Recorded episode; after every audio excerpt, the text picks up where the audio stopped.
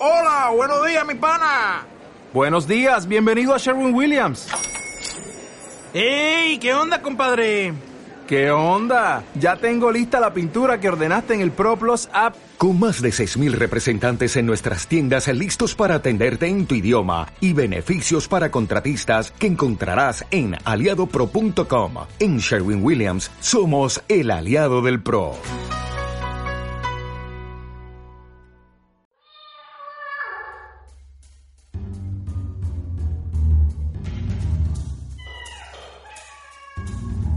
Gaturris, el podcast sobre gatos.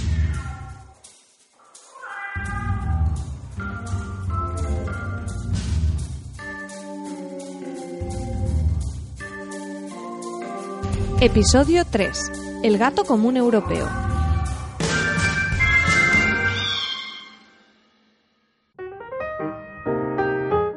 Hola a todos, bienvenidos a un nuevo episodio del podcast. Hoy estoy muy muy contenta porque gracias a vosotros, a todos los que habéis escuchado este podcast y dejado valoraciones y reseñas en iTunes, estamos en portada. Hemos cumplido el objetivo que, me había marcado de intentar estar en nuevo y destacado de iTunes para ganar visibilidad y ahí estamos. Y ha sido gracias a todos los que habéis dejado vuestras reseñas y valoraciones y estoy muy muy agradecida y por eso lo primero va primero.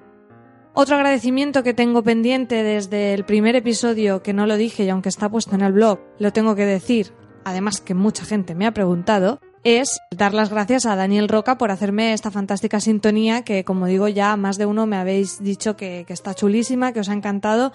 Pues bueno, el mérito es de Daniel Roca, le podéis seguir también en Twitter. Es un gran oyente de podcast y también un músico fantástico, como, como podéis escuchar.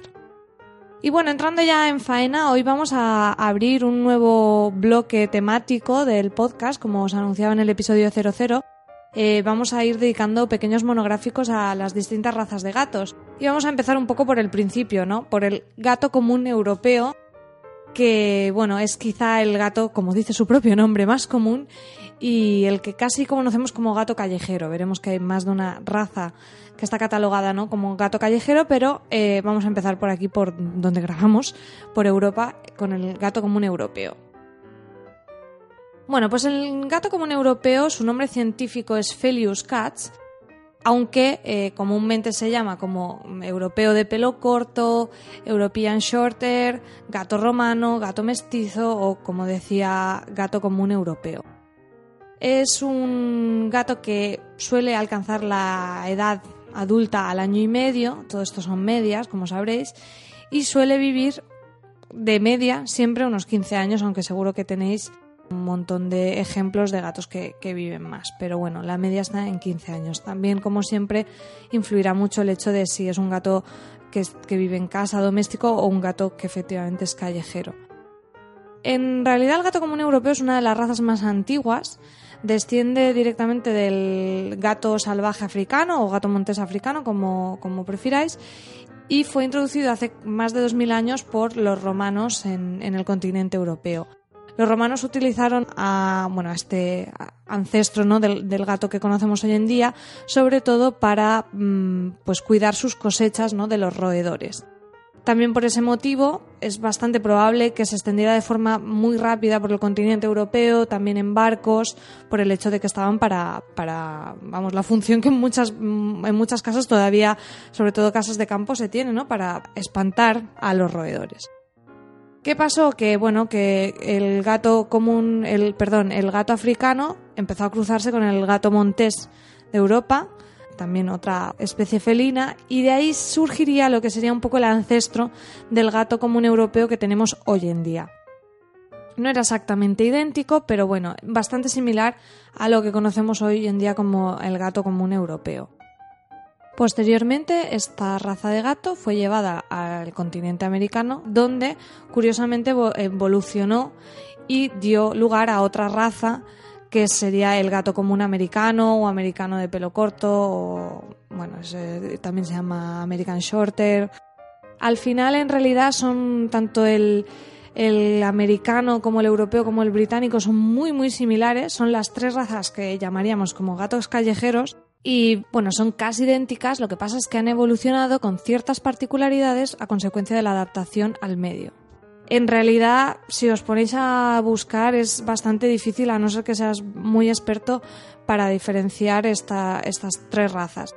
Y de hecho, pues en, en, algunos individuos no. Individuos, me hace gracia, ¿no? En algunos gatitos, pues no.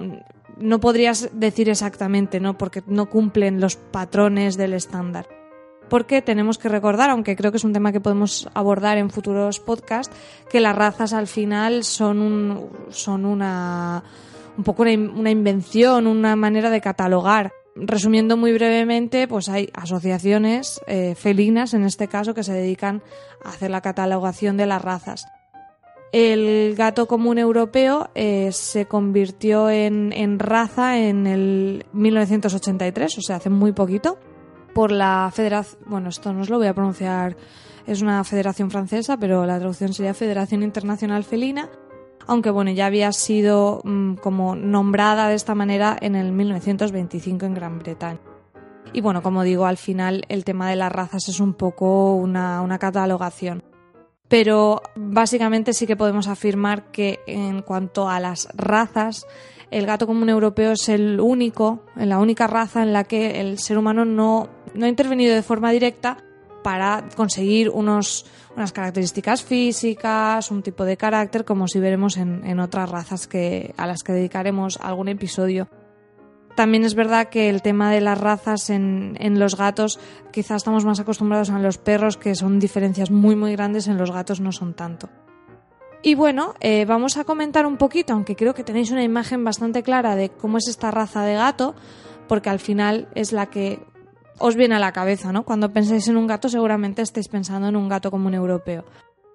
De hecho, mis tres gatos, eh, como son gatos, bueno, como decía, también se les llama mucho gato, gato mestizo. Cuando no se sabe muy bien de dónde viene, pues es un gato como un europeo. Y si está en Estados Unidos o en México, pues americano. Pero ya está, ¿no? Mis tres gatos son, son de esta raza. Y bueno, el tamaño del gato común europeo sería mediano o grande. Los machos pueden pesar hasta 8 kilos, que, bueno, pueden pesar más, pero ya estaríamos hablando de un, de un poco Garfield, ¿sabes? De un gato con sobrepeso, pero me refiero a que un gato sano, que no tenga ningún tipo de problema de salud, pues podría llegar en esta raza a pesar hasta 8 kilos. Por ejemplo, eh, ahora no tengo en la cabeza exactamente qué pesan los míos, pero sí que sé que Borat, que es el macho más grande pesa 6 kilos y algo y Logan es un poco más pequeño y pesa parecido, pesa a lo mejor 100 gramos menos, pero es como más compacto. Y, y bueno, hasta 8 kilos es, un margen, yo visualizándolo no con los míos que son de 6 kilos, 2 kilos más de gato da de sí, ¿eh? Así que bueno, eh, no, no penséis que es el estándar, 8 kilos sería un gato bastante grande, pero bueno, tampoco es una cosa rarísima. Después, a nivel de eh, constitución física, pues son unos animales con un cuerpo bastante musculoso, el, pe el, pecho es ancho, las patas fuertes. Sí que es verdad que algunos tienen las, las patas más alargadas, ¿no? que vendrían un poco más de, de, ese ancestro del que hablábamos africano. Pero en general son animales mmm, bastante robustos, con el cuello ancho y también mmm, como compacto.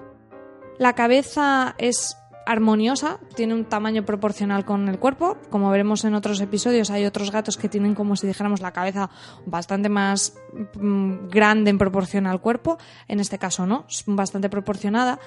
Tienen eh, la forma de la cabeza es redondita, un poco más ancha que larga y los pómulos suelen estar bastante marcados, la nariz rectita. Eh, después el pelo es algo también importante. Además, como trataremos también en algún episodio, a la hora de decidir en tener un gato, hay que pensar el tipo de pelaje que es más conveniente según nuestro caso o lo que estemos dispuestos a limpiar.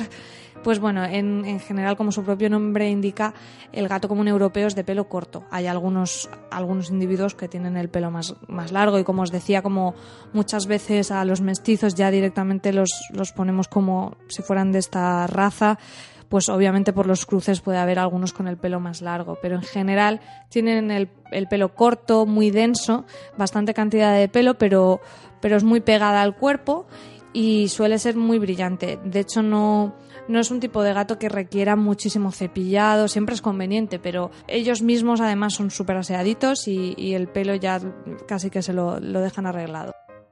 Después hay distintos tipos de pelaje en esta raza que no son exclusivos de esta raza. O sea, hay, hay, es un poco, os voy a explicar un poquito los tipos de pelaje que hay. Si os parece interesante, comentármelo y podemos dedicar un tema, un podcast a esto más detallado, porque además es bastante interesante a nivel de genética del gato, cómo, cómo se predetermina que salga de, una, de un color o de otro. Si os parece chuli, lo podemos tratar. Pero bueno, brevemente, los tipos de pelaje son cuatro, cuatro como grupos.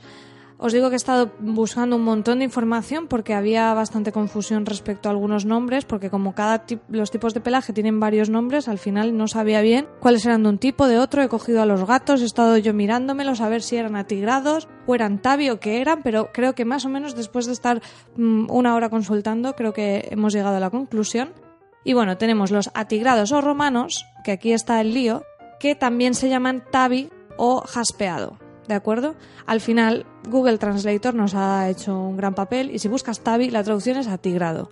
Lo que pasa es que en muchos sitios encontraréis como si eso fuera un subtipo del atigrado o otro tipo de pelaje. Pues no, al final es lo mismo. Si encontráis el tipo de pelaje atigrado, tabi, jaspeado, romano, es lo mismo. Lo que pasa es que hay diferentes, eh, como si dijéramos, estampados, ¿de acuerdo? Que ya lo hablaremos en, profundidad en otro, en otro momento. Al final, como su propio nombre indica, el pelaje atigrado es con rayas oscuras, el fondo suele tener un, color más claro o bien color crema, color gris y bueno, es el más común, es el, más común y como os decía existen diferentes patrones. Después están los gatos monocolor, que solamente tienen un color, son comunes los blancos, negros o naranjas. También encontraréis por ahí que a los naranjas les llaman rojos. A mí me parece bastante curioso porque imaginar un gato rojo no me parece muy normal, pero bueno, se refieren a naranjas, ¿de acuerdo? Después hay gatos bicolor, que eh, serían los gatos con manchas no es a, veces los atigrados vemos que tienen como si dijéramos dos gamas cromáticas, ¿no? Pues marrón y, gris o blanco y negro. En el bicolor lo que son son manchas uniformes de dos colores. Normalmente son blancas o negras, o sea, perdona, blancas y negras o anaranjadas y blancas. Pero son manchas que se distinguen muy bien, ¿de acuerdo? A diferencia del, del atigrado. Y por último están los gatos tricolor, también se llaman tortuga o españoles, encontrado, debe ser porque por esta zona hay, hay bastantes, que tienen tres colores, que son blanco, naranja y negro, también en manchas. Casi siempre son hembras. Esto es una, es una curiosidad genética que, que, podemos abordar porque es bastante interesante. Y los poquitos tricolor que nacen machos suelen ser estériles. Así que esto lo tengo que investigar bien porque sucede así, pero me ha resultado muy interesante. Más características físicas del gato común europeo. Pues bueno, eh, los ojos son muy redonditos, expresivos, esa carita del gato de Reg, ¿no? Pues igual. Los colores eh, van en función del pelaje, las combinaciones, y son mm, los más comunes suelen ser verdes, también amarillos y azules. Finalmente, eh, las orejas de, de, este gato son pequeñas, bueno, pequeñas, medianas, bastante rectas y con las puntas redondeadas. Y la cola es de una longitud media, es ancha y puntiaguda, aunque bueno, una, tiene una punta como si dijéramos la cola está en punta pero redondeada. No os penséis puntiaguda que es una lanza o algo así. Respecto al carácter, pues bueno, como antes comentaba, al no ser una raza que haya sido que haya ido creándose por el hombre, es bastante difícil dar unos, pautas de cómo es el carácter de esta raza. Además, es como que siempre puedes entrar un poco en conflicto de decir, bueno, pero es que yo tengo un gato de estos, callejero, y no tiene nada que ver. Claro, o sea, una cosa es como si dijéramos el, el patrón o lo que comúnmente se ve y luego obviamente cada individuo es de una manera, eso hay que tenerlo muy claro. Pero en general podemos decir que son gatos bastante dinámicos y juguetones. Eso se nota porque son cazadores. Si os ponéis a jugar con, vuestro gato, si es de esta raza, a lanzarle cosas, bueno, eso, eso es una fiesta garantizada. O sea, son muy juguetones por, por eso que les viene de, de la caza. Son muy inteligentes, bueno, alguno es más listo, otro más tontito, pero en general son una raza inteligente. Y luego, una cosa que tienen bastante particular a nivel de carácter. Es que, y a, mí me encanta, ¿eh? ya os lo digo porque al final los seres humanos somos así. Son independientes, pero a la vez son cariñosos, quiero decir. Ellos son mimosos y vienen a quererte, pero cuando ellos quieren. Que eso es algo que se critica, ¿no? De los gatos, pero es que las personas somos igual, no estamos siempre haciendo fiestas. Entonces, podríamos decir eso, que son bastante independientes, les gusta tener su espacio, pero luego eso no quita que sean animales muy cariñosos, sobre todo con su dueño, obviamente, porque sí que es verdad que cuando no conocen, pues suelen desconfiar.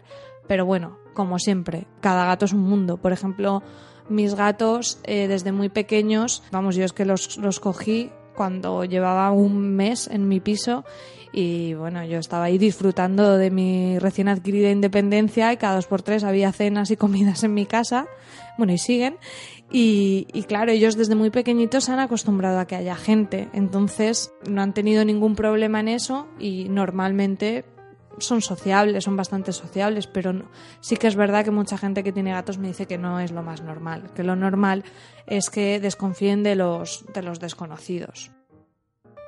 Por último, una cosa muy interesante es que son gatos con un, sistema inmunológico muy sólido, que entonces pues suelen ser bastante resistentes a las enfermedades. No, no es un gato delicado que necesite un montón de cuidados, que mm, se vaya a poner enfermo cada dos por tres.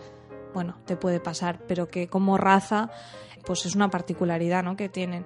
Y también por eso se adaptan mucho a cualquier tipo de ambientes, aunque sí que es cierto que les gusta el aire libre. Y esto no significa que tengan que vivir necesariamente al aire libre, pero por ejemplo, esto yo lo tengo comprobado con los míos, ellos están encantados de la vida en la casa, pero cuando les abres un ratito la terraza les gusta mucho porque están ahí cotillando lo que pasa aquí y allá, o sea que disfrutan de eso aunque vivan a lo mejor en, en un piso.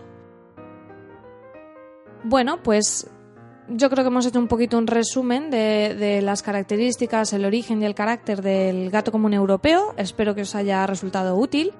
Como siempre os comento, podéis encontrar toda esta información más detallada y toda bien escrita y bien, bien resumidita en gaturris.com, en el post adjunto al podcast.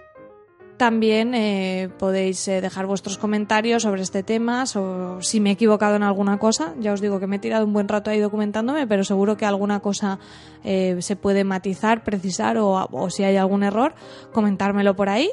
Y nada más, nos escuchamos la próxima semana. Espero que os haya gustado el podcast y que sigáis por aquí. Saludos, chao.